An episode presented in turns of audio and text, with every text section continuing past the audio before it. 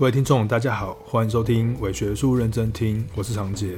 呃，伪学术呢是一个粉丝专业平台，那里面我们会有一些跟文化研究或社会学或影评啊、电影啊、电玩啊相关讨论的内容。那如果有时候我觉得这些内容呢不是用书写的方式，而是要用更啰嗦一点的方式来跟大家分享的话呢，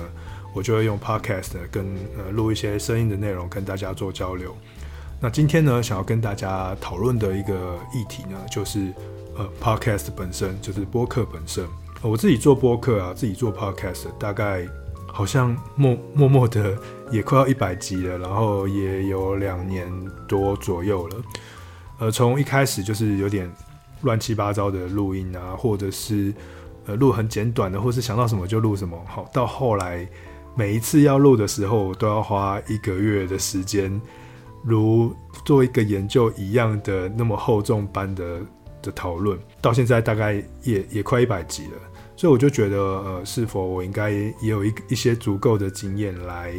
谈一谈，呃，podcast 本身，以及呃，我如何进入 podcast，跟我自己对于 podcast 的看法跟制作的一些小小的技巧啊，也不算技巧啦，就是一一些一些观点。呃，我自己觉得，呃，这还蛮重要的，因为。呃，从二零二零年到现在过了两年或三年，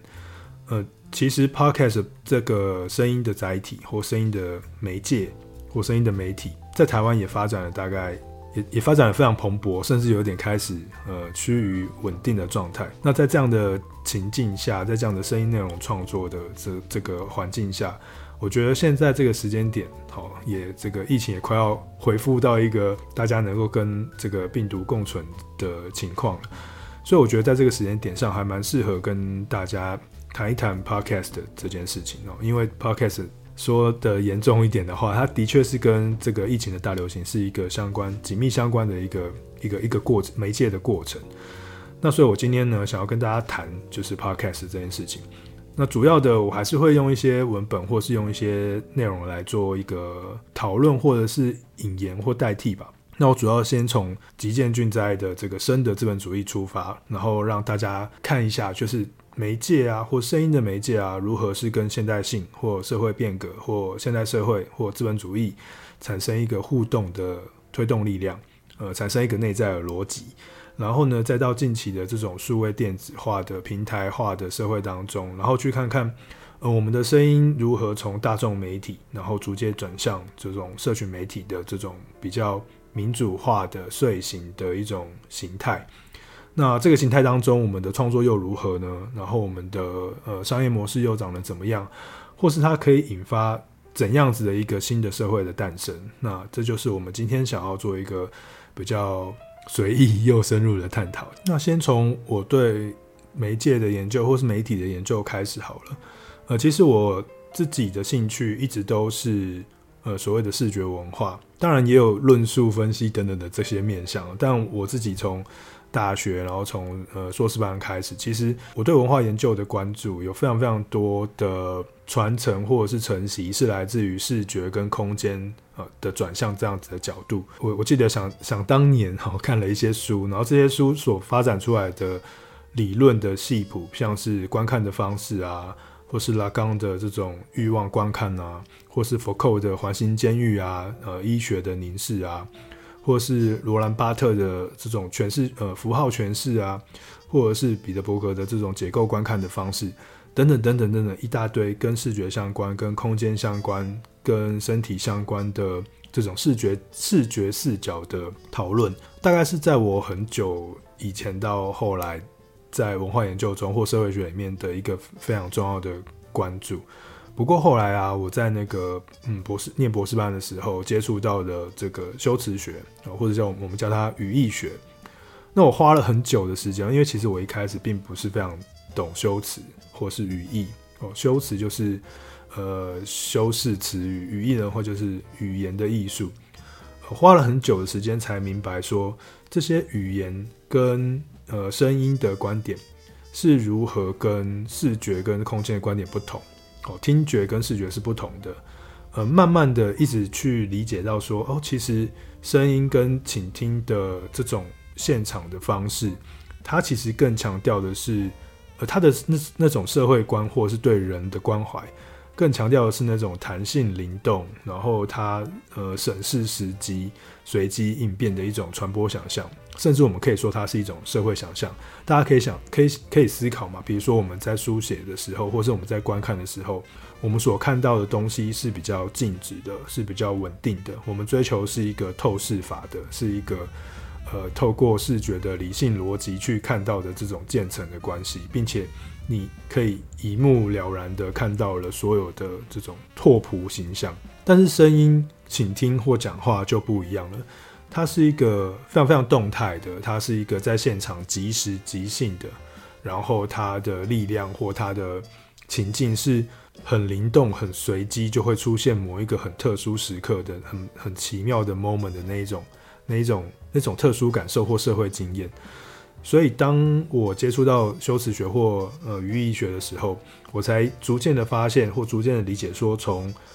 语言传播、沟通、声音的角度去看这个社会，它其实会让我们看到更多灵动的事情，或是看到更多呃随机发生或动态的社会面貌。那后来当然自己也做了更多的演讲啊，做了广播节目啊，像是在世新大学的科学传播传起来。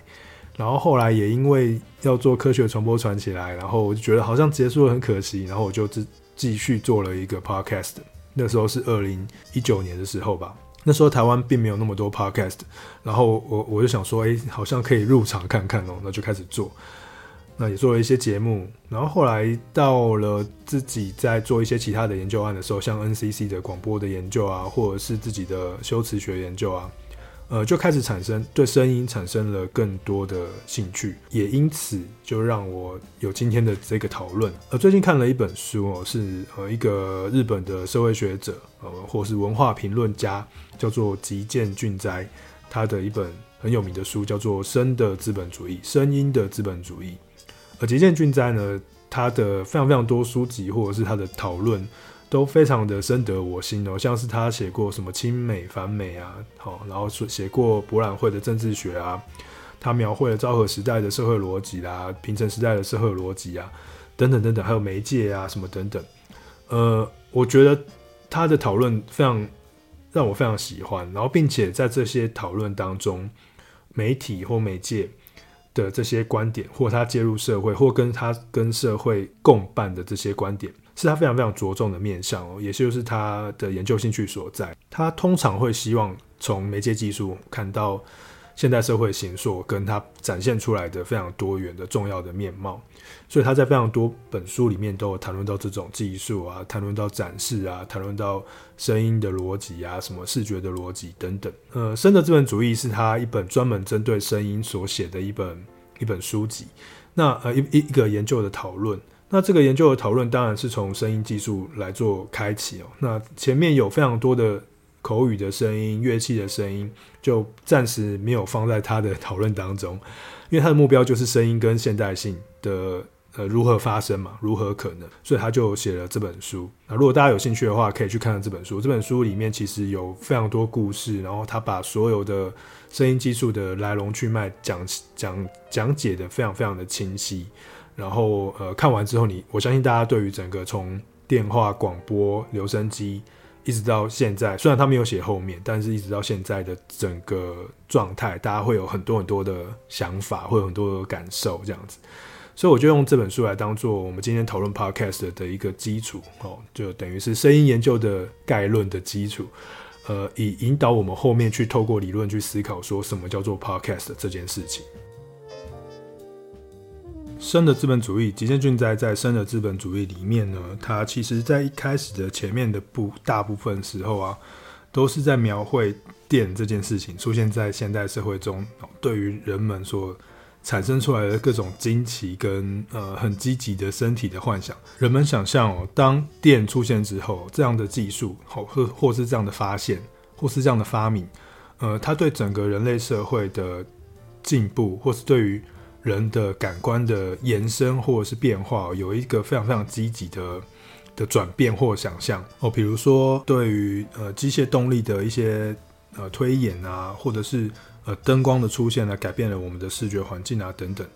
那这样子的一种惊奇，或是这种变化的欣喜，或是改造人体的一种渴望，延伸到后面呢，就开始哦，去影响到呃人们对于视觉跟沟通的这种原始的想象跟欲望，进而带动了整个声音的保存啊、复制啊、传播啊等等的技术发展，产生了很多跟声音相关的技术的发明，比如说，比如说像是自动演奏啊，像是唱片啊，比如说像是。呃，留声机啊，电报啊，电话啊，跟呃无线电广播啊，等等等等的发明。那这些发明呢，呃，除了商业化、商品化之外，它还在社会上养成了我们一些呃特独特的聆听的文化习惯跟我们的消费欲望。那透过这样的消费欲望跟聆听习惯，在逐渐的被国家或是被财团所吸纳，那这样的技术呢，就逐渐转换成一些商业的获利模式。那因此。好，我们所谓的这个吉见俊哉所谓的生的资本主义，就在这样子的声音技术的呃这个二十世纪的推展，十九世纪末二十世纪的推展下，那形成了一个真正的声音市场，形成了一个真正的声音资本主义。所以吉真吉见俊哉哦，他会认为说，声音跟现代国家跟现代的资本主义有着非常非常紧密的关联性。所以他在这本生的资本主义里面呢，才透过呃这么多的技术的讨论或探讨，跟故事跟历史，去发现呃在资本主义里面，或者在现代资本主义主义里面，究竟声音技术它如何呃渗透到这个跟这个资本主义做一个很深刻的共伴作用。有一个传播学者叫做汤普森，他汤普森哦，他探讨了非常多媒介跟现代社会的密切关系。呃，他跟吉见俊哉有同样的观点。他认为说，现代社会之所以会出现，跟媒介技术的媒体技术的一大进展非常非常有关关联性。那他认为这些关联性呢，呃，有一些特独特的特征。比如说呢，像是呃，在内容的生产跟传播上面，必须要有相当科技的进步，跟好一些媒介或者一些媒介机构当做手段，好，也就是有媒体工业的形成。然后呢，这些东西呢，好，这些内容呢，它都会形成一些商品化，并且让很多人在日常生活中可以接触到这些呃跟媒体所产生产制出来的内容相关的商品。那再加上呢，呃，有一些在这样的情况下所呃产生的媒介内容呢，是一般的呃接收者对于这些内容的决定权很小，大部分还是这个决定权还是掌握在。呃，生产者的手上。另外一个比较重要的就是，呃，大众传播媒体呢，或是这些媒介会打破时空的限制，然后加剧时空的缩缩减或梳理，然后并且呢，会让这个媒介的内容越来越普及，让媒介讯息无远佛界的进入每一个人的日常生活当中，并且我们会非常非常习惯这些东西在我们日常生活当中。然后最后呢，呃，大众传播或者是这这样子的传播媒介呢，其实我们不太会去预设说，呃，你的背景是谁，他每一个人无论阶级、出身、性别或各种不同的差异，都可以非常便利的取得这样子的大众媒介的内容。呃，从这几个观点来看哦，其实呃，Thompson 跟吉见俊哉所描绘出来的声声呃声音技术，呃，就可以看得出来说。其实这些技术呢，的确非常大量的改变了我们的世界的结构，也就是促成了现代社会的诞生。那很有趣哦，就是呃这些这些新的媒介技术，我们可以想象一下，十九世纪末或十九世纪中之前，其实没有那么多的机器或电器所产生出来的呃声音复制，或者呃各种不同的呃感官效果，在这个之前呢，都是比较现场的、比较人人为的、比较。呃，真实的好的这些声音，或者是视觉或听觉的触觉的感官内容。那不过在电器发明之后，在十九世纪末之后呢，开始了这些感官可以被延伸，可以被复制，可以被保存。吉见俊哉的生的资本主义其实就聚焦在生的复制的这个呃时空当中，去讨论了三种主要的技术：留声机、电话跟广播。来去探讨说，究竟这三个主要的声音技术或声音机器，它是如何呃改变哦，引领我们的人人类社会进入到一个新的时代当中，或者是我们所谓的呃现代的社会当中。那在书本里面非常有趣的提到说，其实像是唱片啊，或是留声机啊，或者像电话，他们一开始发明的脉络都跟我们想象中不太一样。比如说，我们会觉得，嗯，留声机，嗯的产生必定是为了是一种保存声音内，呃，保存保存音乐内容。但一开始，它可能比较倾向是一种记录性的保留，比如说，呃，对于某些声音的记录啊，或是比如说对于某一些事情的传达，好，透过呃这种留声机的方式来做做一些。表现，呃，电话也也一开始也跟我们想象中的不一样。我们开一开始会想象说电话就是一个一对一的这种沟通关系，可是事实上呢，在一开始的时候，电话的发明它可能有很长一段时间是在很大概十年、二十年的时间，它的目的是在于倾听，好听到某一些呃消息的内容，甚至有时候他会听到的是一些音乐作品或表演艺术等等。所以它的目的并不是拿来通讯。那是一直到后来，电话或者是所谓的留声机，才慢慢的转向我们现在所比较熟悉的样子。比如说，电话就是一个哦，一个人跟一个人哦互相沟通的一个载体。那广播也是哦，在旗建俊在这本《生的资本主义》里面哦，主要出现了两种广播的形式，一种叫做有线广播，一种叫做无线广播。那所谓的有线广播呢，就很像是那个张君雅小妹妹那个，就是在我们村落间。然后透过呃拉了呃像像在我们在学校里面，我们会中午的时候会听到这个呃课务组广播，或者是中午的时候会听到广播组的同学他们会放音乐，或是说些什么事情，是事物的宣达。那这样子的呃有线广播呢，那个时候哦，以前在大战时期或是战争前后时期，它作为一个村落之间哦，透过呃统统一的传播的机器的方式，然后传递讯息的方式。来形成一个村落的共同体，或者形成一个地区社群的共同体，是呃那个时候有线广播的一个非常非常主要的目的。那无线广播也是哦，从一九二三年，呃，我们从日本的脉络来看啊，当然在西方呃也有它自己的广播的发展脉络。从日本的脉络来看，哦，一九二三年啊，东京放送局第一次开始只是放送声音的时候。它的目的也不是提供大量的娱乐，它的目的可能更多是在呃宣达政府的一些政策，或者是宣达一些呃重要的新闻内容。所以其实它的目的在一开始的时候，的确很快很快的就被国家治理所吸纳。啊，这个吸纳其实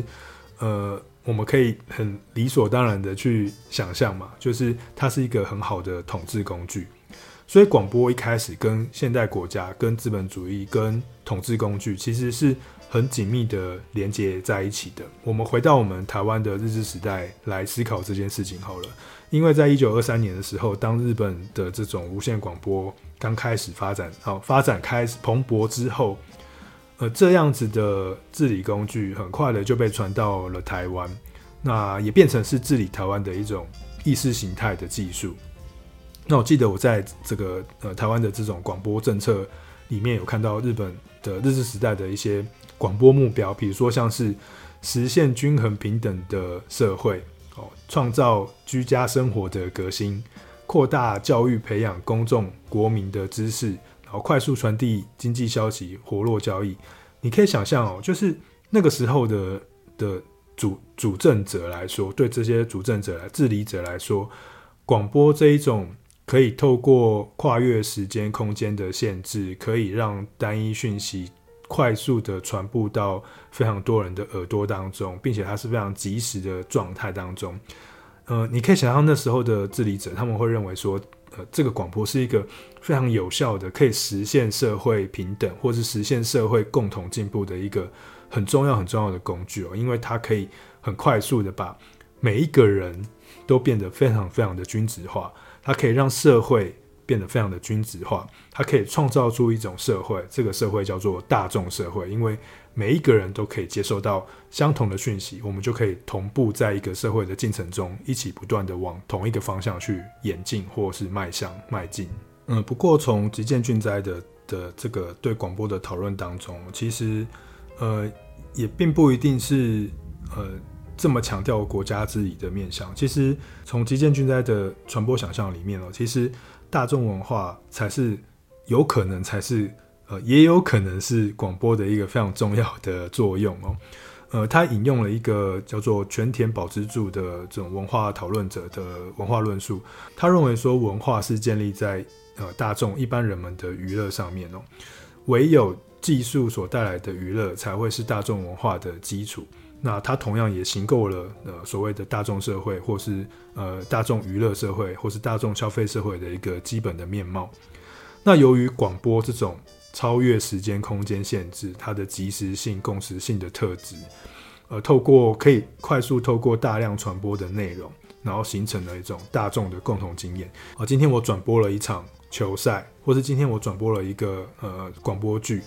那我可以有一千个人、一万个人同时听到这个球赛，听到这个广播剧，那我就形成了这种大众共同的娱乐经验。所以我们在这样子的共同娱乐经验之上，我们才会形成一个我们共同的话题或共同的交流，跟共同的快乐、欢乐跟欲望。那这样的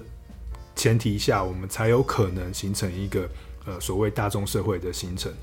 所以吉建俊哉看到的不只是国家治理的这种比较冷硬残酷的面相，他其实同时也看到的是一个比较草根性的、比较从呃民众出发的一种大众文化。累积的一个积累的一个面貌，嗯，无论是从什么观点看啦，你是从国家的观点看，或是从大众文化的观点看，国家自己的观点看，呃，在广播的现代性，在声音的资本主义当中，广播这个技术呢，或是广播机器的这个技术呢，扮演着连接国家、社会跟个人的中间的这个介质或界面。呃，在这样的理解下，或许我们可以透过吉见俊哉的呃这样子的对声音的看法跟观点。来去理解我们现在或未来的网络啊、云端啊、Podcast 啊，或者新媒体啊、社群媒体等等等等的这种载体中的声音内容。呃，或许我们可以在他的这样理论的架构下去看到一些新的视野。我我在看《声的资本主义》的时候的最后面啊，吉见俊哉他把呃声音的资本主义这件事情放到呃未来派跟广播艺术的这个历史的过程的一些内容当中。呃，也就是这些古人们透过一些广播的内容的方式来去表表达一些东西，或表演一些东西，或是从事一些比较呃实验性、艺术性的的内容。那些东西呢，那些未来派的作，那些先锋派、未来派的这些这些作品，或是这些作用，其实都充满着非常多的反抗的声音，或者是有那种嗯朋克的感觉哦。呃，其实我觉得它跟现在的播客或这两年所兴起的播客的整个声音表达，或者是声音的革命，好了，我觉得有非常非常类似的作用。所以我们就会问说，声音媒介呢，在当代社会究竟呃构成了怎样的社会？它在以前的时候是构成了国家治理，构成了大众文化。那在现在的这种 podcast 兴起兴起之后，串流平台影音兴起之后。声音媒介究竟会带来怎样子的社会样态的变化呢？其实我原本在做这个世新广播电台的节目的时候，那是我第一次接触到广播这件事情。那我对广播其实也没有什么非常非常多的深入的想法或想象啦。那时候的想法还蛮单一的，就觉得哦，广播就是一个我不我不太会听的一个东西。那不过后来真的接触到之后，我就发现了这个。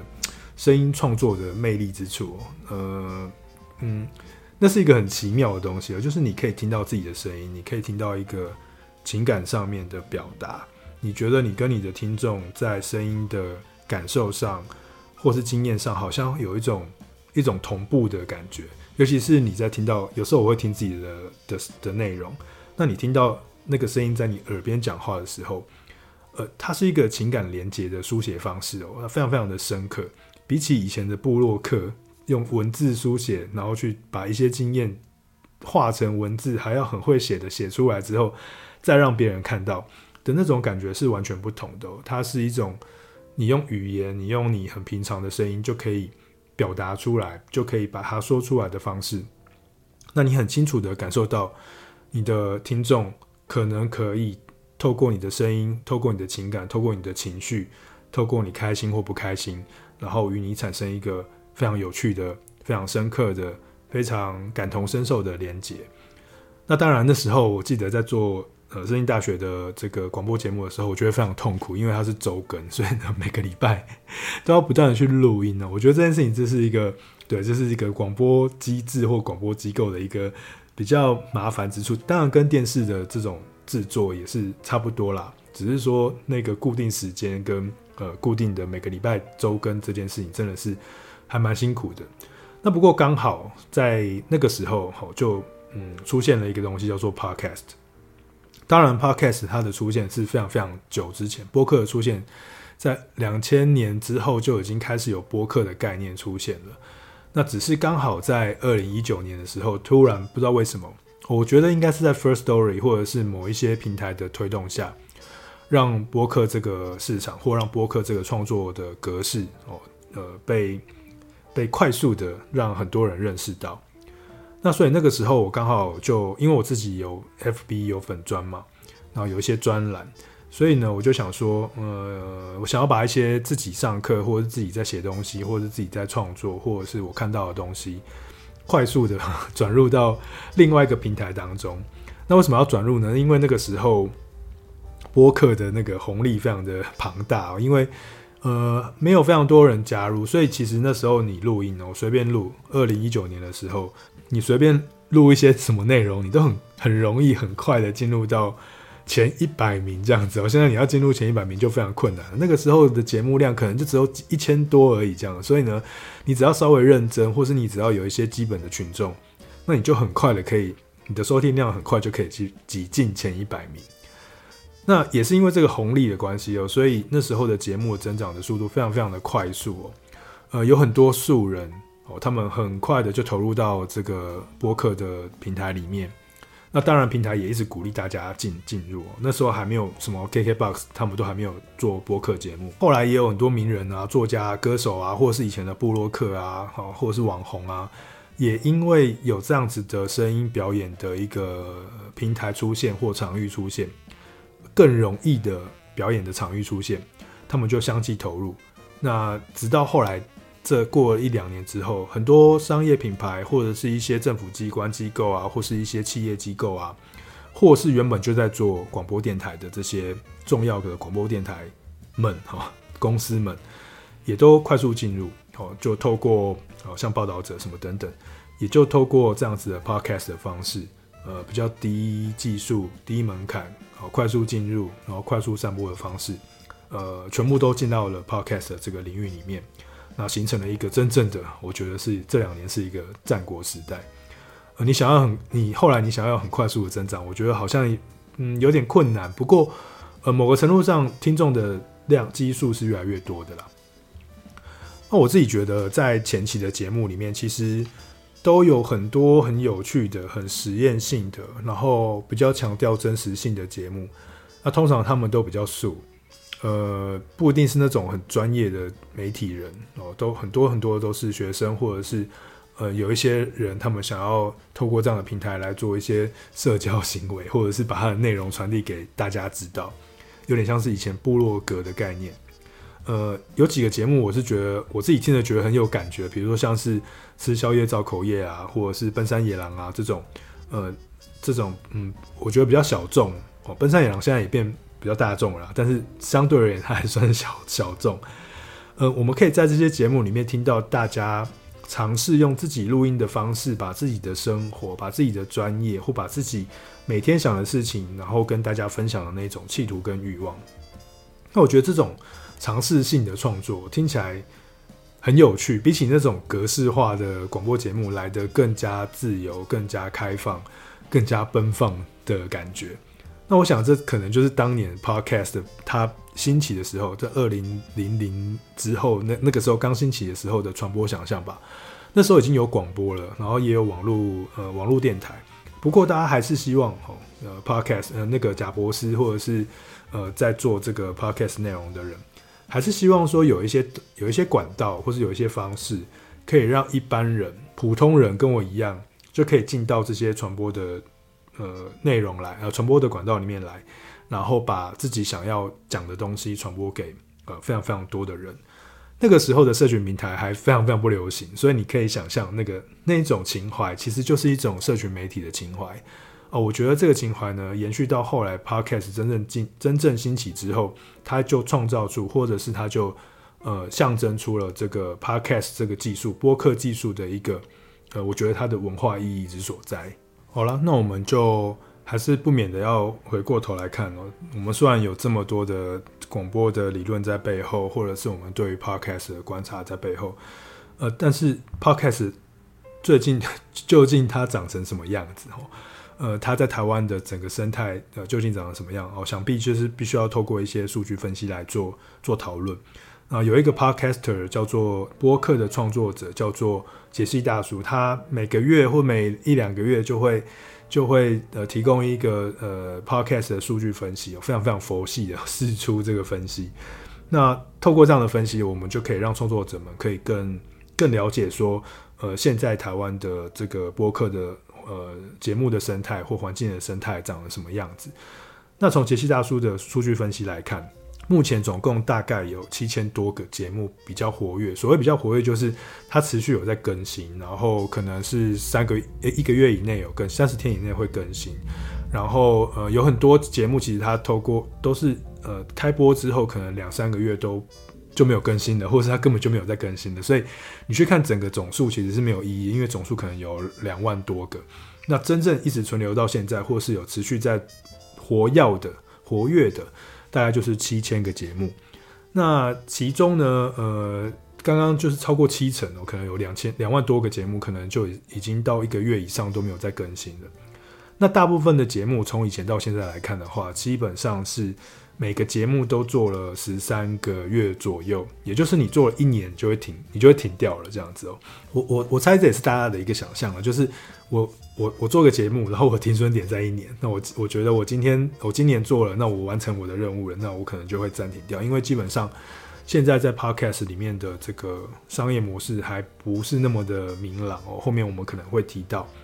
那大部分的节目会是在周一、周三、周五更新，然后并且是在晚上六点跟早呃早上六点跟晚上的八点更新，这跟大家的收听习惯有关系。因为我们呃可以想象，就是这个使用者们通常会是上班族或学生，他们周末比较不可能会聆听，可能是在上班的时候或上课的通勤过程当中去。我们假想了他的收听的情境是通勤。所以呢，就会在六点跟八点，哦，在周一、周三、周五的时候做更新的这个动作。那整体而言呢，呃，Podcast 的成长率其实已经大量的下降了，呃，大概是五趴左右。呃，最多最多的时候，那个时候大概是二零二零年还二零二零二零年底的时候，那时候最多的时候大概会有百分之十二的成长率哦，非常非常高，就是你每个月都有很多很多节目出现。那不过现在的成长率就是偏低了，那就是比较没有这么多节目，但是还是有很多节目会不断的出现。那在使用者描绘的部分呢，呃，有一些有一些研究者，他们就会专门去做这个 Podcast 的使用者的这种调查或分析。那很多调查大概是在二零二零年或二零二一年的时候啦。那今年的调查我还比较没有看到。那不过我们可以很粗略的看到说。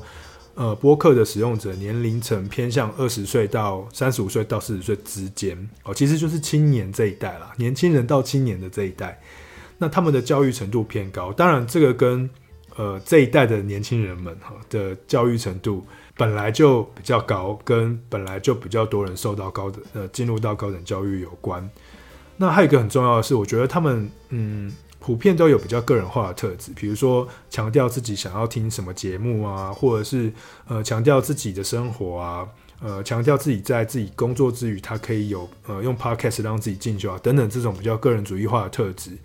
所以呢，呃这些使用者们呢，就是偏年轻，然后教育程度高，然后更更注重自己的生活风格。好，大致上是这个样。那不过随着呃播客的普遍化、普及化。我相信呢、啊，这个年龄层跟收听的姿态哈，可能也会越来越扩大。比如说，呃，我妈、我妈妈、我爸爸，或者是呃更小的国中生、高中生啊，可能他们也会开始收听，因为呃这个东西的能见度越来越高嘛，播客能见度越来越高。你在 Podcast 上面，在 Spotify 上面，在 Apple Podcast 上面，其实你都可以看到很多的节目跟很多的内容。所以呢，相对而言，就是我相信在未来的整个呃收听的环境当中，必定是年龄层会变多，收听姿态也会变得更丰富。比如说，如果是针对家庭主妇或针对的是高龄长长者，那或许我就可以有陪伴型的或教学型的，或者是呃陪爷爷奶奶一起运动型的，好，各种不同的这种声音内容会出现在呃我们的 podcast 的市场里面。那当然也有一些国外的研究者，他们去研究了这个播客的使用的动机，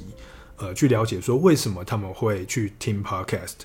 呃，这是二零二一年的研究了。那主要呢有三个东西是他们的动机，第一个是体验的开放性，第二个是基于好奇心，第三个呢是就是比较有目的的收听。体验的开放性呢，就是我很随意的随便打开，因为 podcast 在 podcast 在现在其实是还蛮容易在你的手机里面去做收听的动作，所以你有很多人他可能是不小心打开的，然后因为这种开放的。顺手做的动作，而让他去收听的呃 podcast 的内容。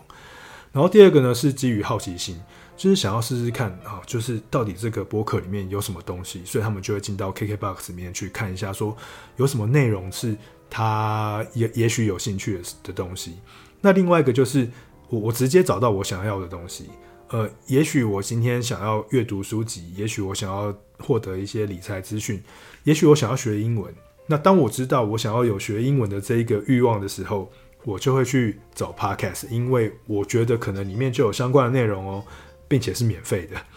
所以我就会有目的的去做收听。所以基本上目前使用呃 podcast 的使用者们哦，他们呃都是基于这三种动机来来去开启哦，就是听 podcast 的动力。当然，这个动力呢，就是我们刚刚从前面谈到后来，这个动力其实跟 podcast 本身。的媒介特质有关系嘛？我们说 podcast 是什么？哦，播客它就是一种媒介管道，它或许不是创作内容的形式，它或许就是一个媒介管道。那这个媒介管道必定是由技术所构成的。这个技术呢，就连带着整个 podcast 的播客的文化，或收听的文化，或是媒介的文化，所慢慢的构成出来。所以呢，我们想要去理解什么是播客，那可能就要先去想想它的技术推动，跟以前的广播可能有很大的不同。呃，基本上 podcast 是由呃 broadcast 跟 iPod 呃这两个字结合在一起，呃，也就是广播跟 iPod。呃，可以想象哦，呃，广播就是原本的广播电台的广播，那 iPod 就是呃两千年的时候哦那个 Apple 推出的一种声音内容的机器。呃，所以这两个东西加起来，就是我强调我可以随选收听广播内容的意思。然后透过我自己的机器，我可以呃随身携带着。我可以很个人化的跟它产生关系，我可以移动，我可以很便利，我可以透过我自己想要的情境或使用的方式来去决定我想要听什么内容，跟决定我要不要听这件事情。那当然，在后来两千零六年，呃呃，Spotify 出现之后，这种串流平台的出现，让大家更可以去想象说，我可以有随选内容的这样子的可能性。让每一个人都可以更个人化的去选择属于自己的内容。当然，这样的情境呢，在近年的社群媒体，或者是呃智慧型手机，或者是 YouTube，呃，或者是呃 Netflix 的等等这些串流平台，或者是社群平台，或者是呃收听的机器，或者是手机的越来越普及，占满我们的生活当中之后呢，我们就非常习惯的让这个 Podcast 成为一种可能。那当然，我们绝对绝对不能够。忽略掉的一个很关键的因素，就是在二零二零年的时候的疫情的爆发。疫情爆发之后，绝对绝对有可能是因为疫情的爆发，让 Podcast 这种声音内容可以突然的进入到我们的日常生活中。呃，我们当然可以看 YouTube，我们当然可以看串流平台。不过你自己想想看嘛，我们在这样子的疫情的这种隔离的，或者是居家隔离的，或者是限制行动的环境当中。那有什么东西是可以让我们边做事情边听哦，边娱乐，或者是做些什么事情让我们改变自己的空间的情绪或情感，或者是呃太无聊了，有些人可以在旁边帮我们讲话，或是陪我们聊天。那我想 Podcast 它就是有这样子的的意义存在了，因为广播你还是一个线性的嘛，你还是有节目带嘛，你还是有固定的收听的呃一块一块块状嘛，然后你的主持人也是固定的。那非常非常多的内容，快速上架、快速收听、快速产制内容，并且很很生活化的这样子的 podcast 的，的多元声音媒介的与及其内容，在两千二零年大大大的呃疫情大流行之后，突然大家发现说，诶，这样在在在这个平台上面，好像我可以获得更多种可能的选择性跟我的聆听的情境。所以很快的，呃，在这两年的过程当中，Podcast 就被更多人、更多人所看到，然后并且接受，并且试图可能也想要进去做些什么事情，这样。那在前述的这样子的整个描绘当中，我们可以看到，呃，播客的技术。它是一种承载声音、承载情感的媒介，它是一种可以快速的将录制内容快速的上传到网络空间、快速的分享的媒介。那也因此，它是一种非常非常快速生产新的语言流动的一种方式。所以从上面的这种技术演进来看哦，呃，Podcast 其实在这两年或这三年，它快速的可以形成一种新的口语传播的形态，跟原本的广播可能稍有不同。那主要的不同呢，它的特色呢，分成三个部分。第一个是呃技术的可提供性，第二个呢是 RSS 的分发，它呃破除了平台的界限。第三个第三个呢是呃移动性的或移动化的传播。这三个东西呢是形成 Podcast 播客的声音文化的三个重要的面向。那我们就一个一个来看。我觉得这三个非常重要，大家如果对于播客有兴趣的话，我们就可以从这三个面向来理解播客。第一个呢是技术的可提供性，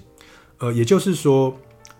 原本在广播或是原本在媒介上面的话语权，它被下放到每一个人的身上，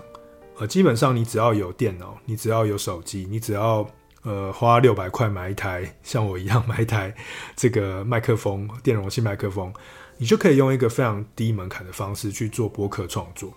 那这样的创作形式呢，其实跟它完全脱离了原本广播的那些。呃，专业知识，它脱离了录音间，它脱离了呃做节目的企划，它脱离了呃比较严谨的企划，它脱离了这个呃电台节目的呃电台的这个空间，或是录录音室的这个空间，所以它快速的吸引大批的创作者进入到这样子的播客的形式当中、场域当中，然后并且呢，这些播客因为他们都是素人嘛，然后再加上呃。呃，最近的这个播客兴起是在社群媒体兴起之后，所以其实播客们之间哦也很容易可以形成一个社群。那这个社群呢，他们会互相构连技术，或是互相支援话语，或是互相支援人力。就像我自己有参加一个呃 Podcast 李明的一个群组，里面有五百个创作者，那我们就会办一些活动啊，或是在这个群组里面会做一些交流，或者是互相串联等等。在中国、在美国或者在欧洲，其实都有这样子的社群式的的呃创作者社群出现，也是因为这样子的生产的可可提供性，呃，社交的可能性，好，社群的可能性，所以呢，就形成了播客的这种媒介的嗯蓬勃发展，好，创作的蓬勃发展得以形成。那第二个播客特质呢，就是 RSS 分发的这种去疆界化的这种特性。它可以去平台化、去中心化的一种口语表达的方式的生成。呃，简单来讲就是 R R S S 啦。R S S 呢是一种呃声音的的内容的格式。那这个格式呢，它可以透过音讯档的方式，然后快速的转发传递到不同的平台上。呃，这这蛮有趣的，就是呃，目前我们会有非常多的不同的串流平台。那这些串流平台呢？呃，当我们想要提供内容的时候，通常我们都会选择一个平台，然后进入到里面，我们就会被这个平台所锁定这样子。不过 RSS 这样子的，嗯，通用音讯或通用内容的方式呢的这种呃网网址的方式呢，它可以打破呃不同平台之间的界限。也就是说，简单来讲啊，就是我只要发布在一个呃 hosting 上面的话。那我就可以让我的内容在不同的平台都同时的出现，所以呢，在这样子的情情况下呢，我就可以打破这些平台的界限，打破这些媒体的界限，然后形成一种去中心化的呃声音的内容创作，也就是大家都可以听得到，并且还可以阻止这些平台之间的 互相恶意的竞争，哈，这种商业竞争的的模式出现。呃，也就是说，比如说我放我我把内容放在 KKBOX，跟我把内容放在 SoundOn 上面，其实它都会同时出现，还有 Apple Podcast Podcast 上面。所以呢，基本上我只要做一个内容，那它就会在所有的平台上面出现。然后，并且呃，不同的平台它不会因为这些内容创作的关系而产生呃竞争、商业竞争的关系。那它就保障了就是创作者跟听众之间的最大利益。那第三个呢，就是呃所谓的呃传播的移动化，或是移动移动下的传播。呃，也就是说，呃，因为我们收听 podcast 的方式，哦，跟以前的广播大有不同，它是用的是呃手机的载体的方式来来来让我们去收听或随随选收听。那在这种呃社会深度媒介化跟传播场景的破碎化的情况下，呃，使得这种移动传播变成是 Pocket 收收听的一个主要的形态。也就是说呢，我们可以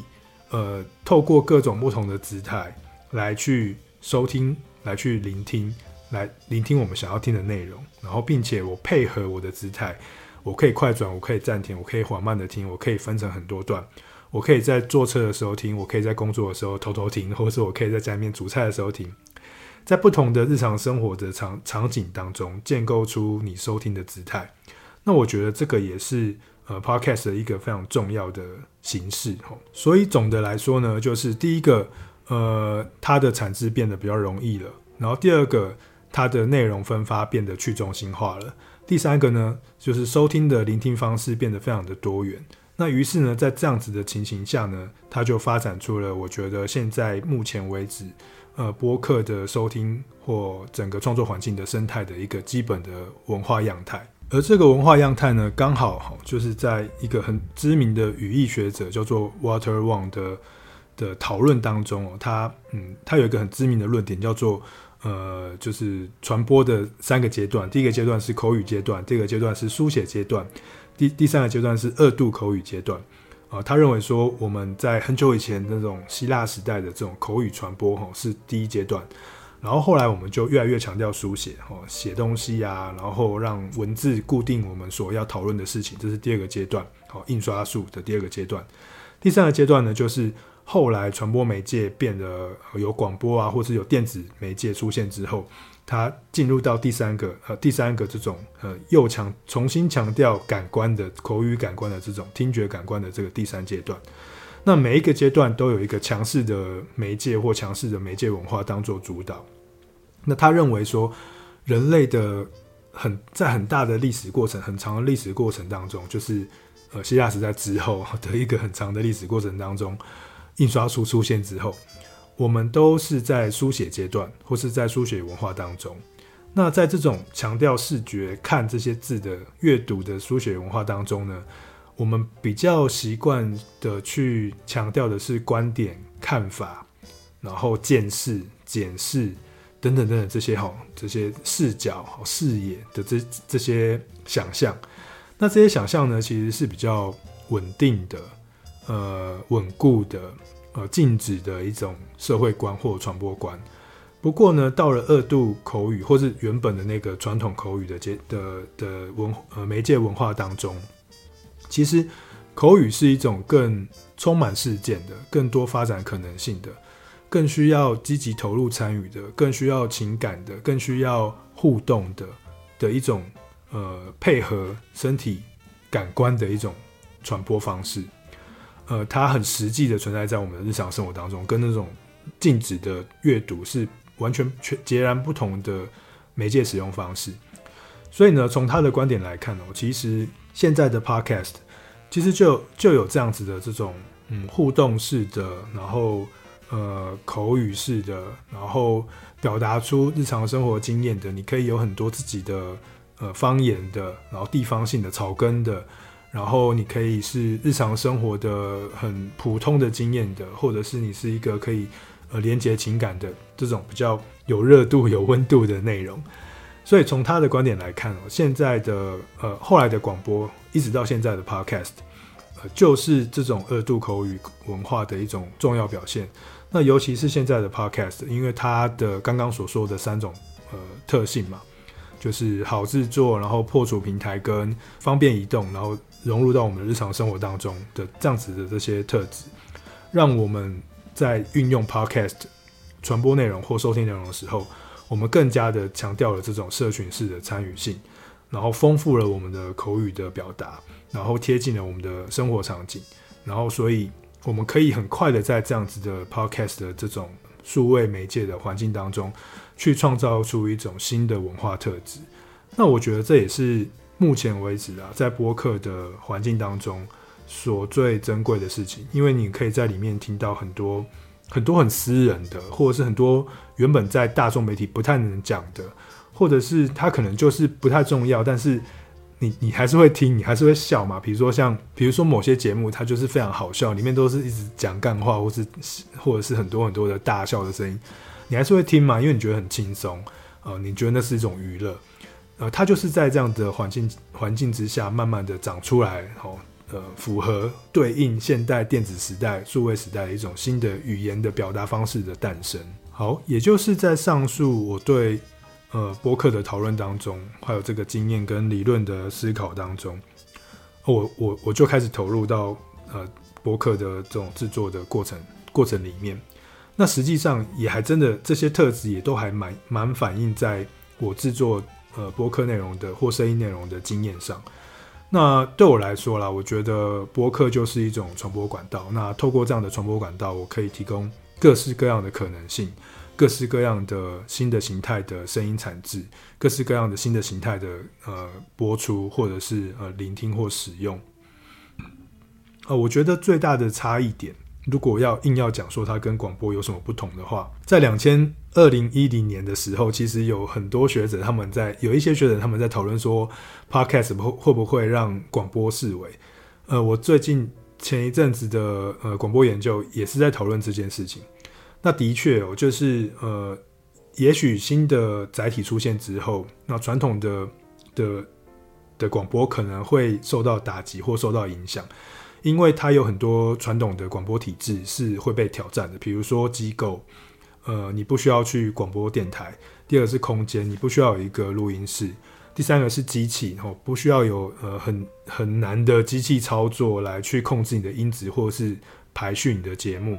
然后整个节目的计划跟程序也可以变得更加松散或弹性。主持人的身份、主持人的表达方式或是表现方式变得更多元，或是更在地也 OK。然后再加上呃，主持人的身份可能他可以是各种不同的斜杠，或是他可以是某一个专家。然后他透过播客的方式，他不用上电台，就可以自己讲出他想要讨论的事情。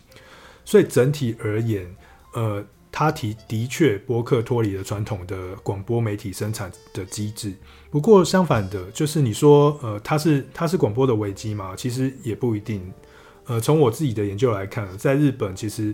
有非常多的尝试，试着广播电台试着用呃新的声音内容创作的方式来去来去维持广播电台的的声量，哦，维持广播电台的制作，维持广播电台的存在。那也的确是因为 Podcast 的兴起，所以更多人反而会回去听声音内容，甚至回去听广播。当然，广播电台自己也要呃有所创新，创呃创造出比如说有声书啊，或者是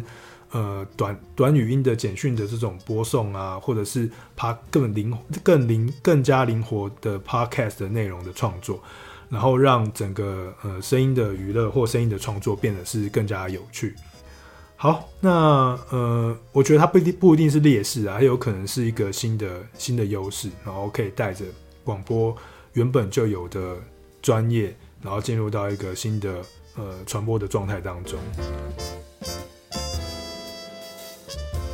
好，接下来呢，我就来聊聊我自己的做播客的最初步的准备好了。其实有很多东西可以谈，但是我觉得。有几个东西是大家，有两个东西是大家一定要，如果你有兴趣的话，是你一定要准备好的。第一个呢，就是一个安静的空间。呃，很多人都会觉得做播客最开始是需要麦克风，没有，最最开始其实是需要一个安静的空间。就算你有一台手机，我每次在上课的时候跟学生讲，教学生做播客，那其实就是你，我觉得麦克风什么都不不是重要，重要是你有只手机就可以做了。你有只手机，然后找一个里面放满杂物的空间，比如说你的房间，然后很狭小的，然后里面有衣服的，好等等这样。那这样的空间呢，就还蛮适合你来做播客的内容。那虽然一开始音质并不会这么的好，但是呢，呃，我觉得用手机，如果你的空间 OK 的话，其实基本上音质也是可以在聆听的这样子的范范围当中，好，可聆听范围当中。那如果你要进一步的话，那就是那就是准备了一个麦克风。通常我会推荐的就是动圈式麦克风，因为动圈式麦克风呃比较不容易受到周遭环境的影响。啊，电容式麦克风比较容易。呃，麦克风有很多种了，那你只要记动圈式跟电容式就好。那如果你可以有动动圈式的话，那最好。那不过电容式的比较好买，我觉得啦，像我就自己就是用电容式的。那电容式的好处就是它的声音聆听到的很细微，不过它很容易收到附近的杂讯。所以呢，呃，如果你不能够有一保证有一个很好的环境的话，那可能就用动圈式的比较好。呃，有时候动圈式的甚至可以在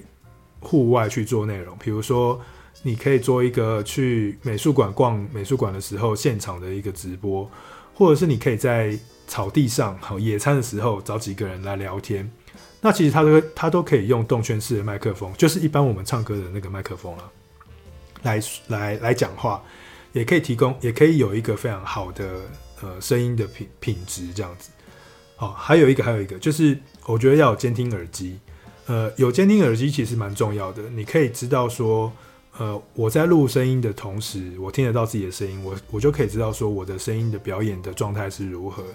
以及我也可以知道说我是不是录到了什么奇怪的杂音，然后我就不会在后置的时候、后期的时候要花很大的力气去做处理这样子。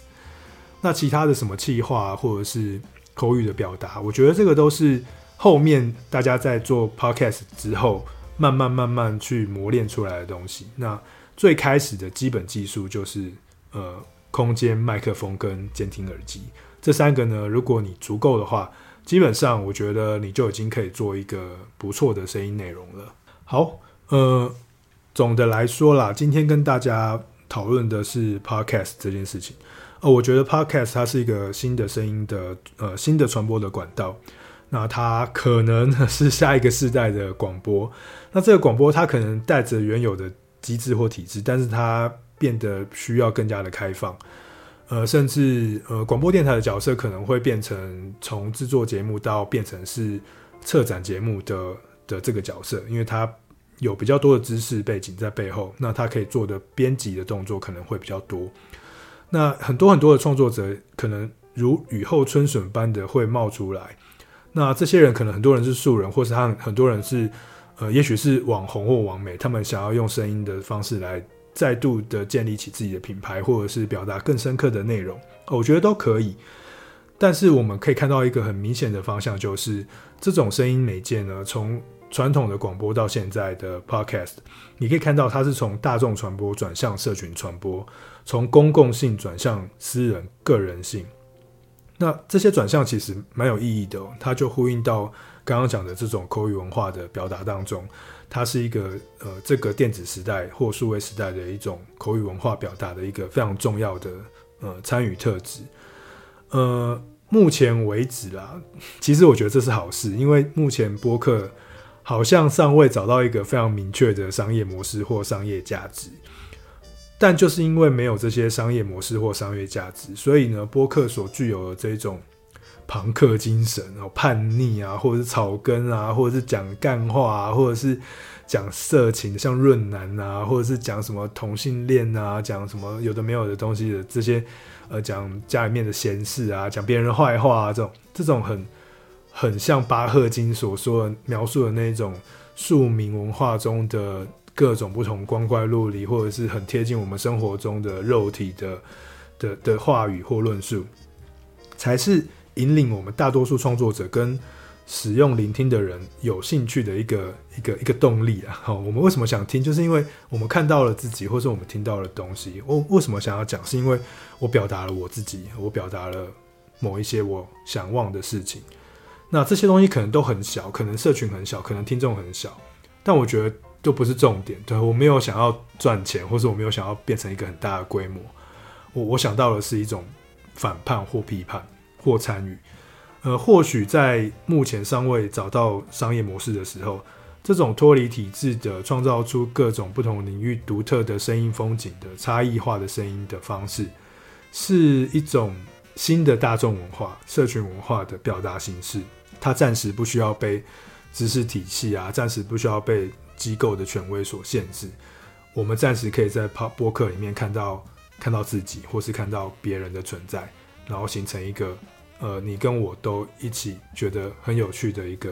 呃共同体这样子。当然，最终最终，我们如果为了要生存，它还是会找到一些商业价值或商业模式啦。那这个就是要靠之后大家的努力。那这个努力呢，呃，我们必须要让它延续下去，当然还是要有商业模式啊。但这个努力绝对不会只是创作者们的努力，